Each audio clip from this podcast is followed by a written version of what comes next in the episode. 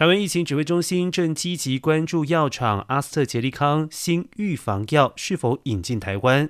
疫情指挥中心发言人庄仁祥十二号另外表示，本土新增三万一千一百五十二例确诊案例，另外新增六十例死亡案例，五月二十五号以来最低的死亡数。指挥中心医疗应变组副组长罗义军表示，中重症新增九十二例，是从五月十八号以来首度低于百例。